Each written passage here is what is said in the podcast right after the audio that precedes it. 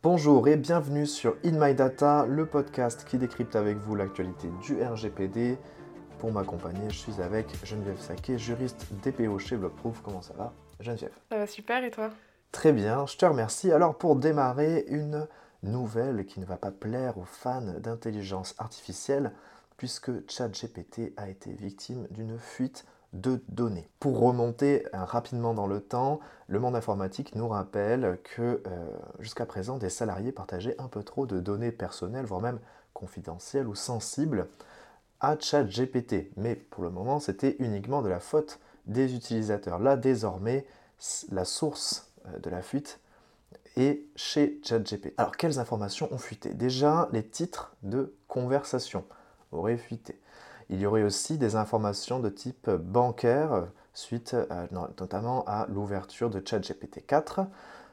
Concrètement, OpenAI, donc la société mère de ChatGPT, parlerait de potentiellement 1,2% des abonnés qui seraient touchés. Donc voilà pour cette petite actu. Geneviève, je crois que tu avais euh, quelques éléments à nous partager aussi euh, aujourd'hui.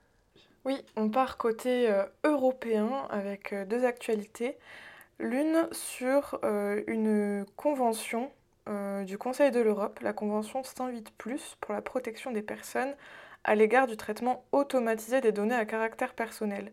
En fait, la France avait ratifié cette convention en 1983 et là, le Conseil de l'Europe a donc euh, sorti un amendement pour moderniser cette convention et ça prévoit donc de renforcer les droits des personnes concernées sur les, par rapport aux évolutions technologiques, euh, et en particulier avec les algorithmes, l'intelligence artificielle, justement, on en parlait juste avant, euh, et afin d'élargir euh, la liste des pouvoirs des autorités de contrôle. et donc la France a ratifié la convention 108 ⁇ c'est le 22e État à avoir ratifié cette convention.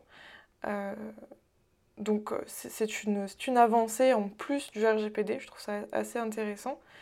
Et la deuxième actualité, ça va être euh, du côté de la CJUE, un nouvel arrêt euh, côté Allemagne en fait, puisque le ministre de l'Éducation allemand avait donc fixé le cadre d'enseignement pendant le Covid, comme en France, comme dans beaucoup de pays, avec des cours en vidéoconférence.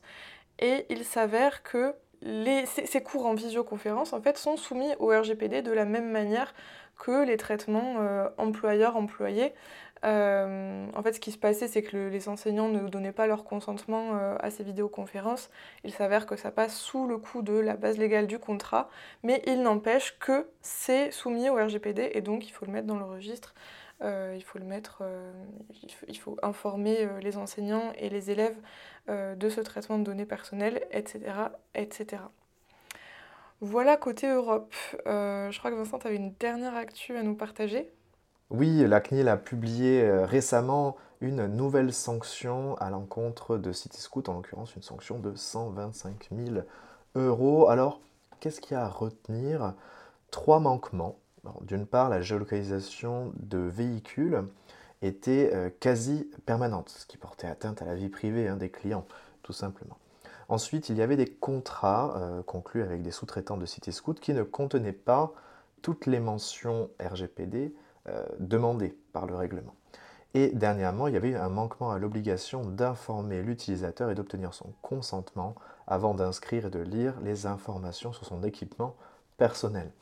Donc voilà, cette, cette sanction est assez euh, claire et euh, la CNIL, euh, comme d'habitude, fait preuve de pédagogie en nous expliquant bien tous les tenants et aboutissants. Donc nous vous encourageons chez Blockproof à tenir compte de ces éléments ou en parler autour de vous pour éviter donc les sanctions et protéger la vie privée des personnes.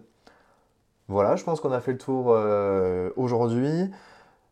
Merci à toutes et à tous pour vos écoutes encore une fois. N'hésitez pas à nous mettre 5 étoiles, à partager cet épisode avec vos collègues, vos confrères, vos consoeurs.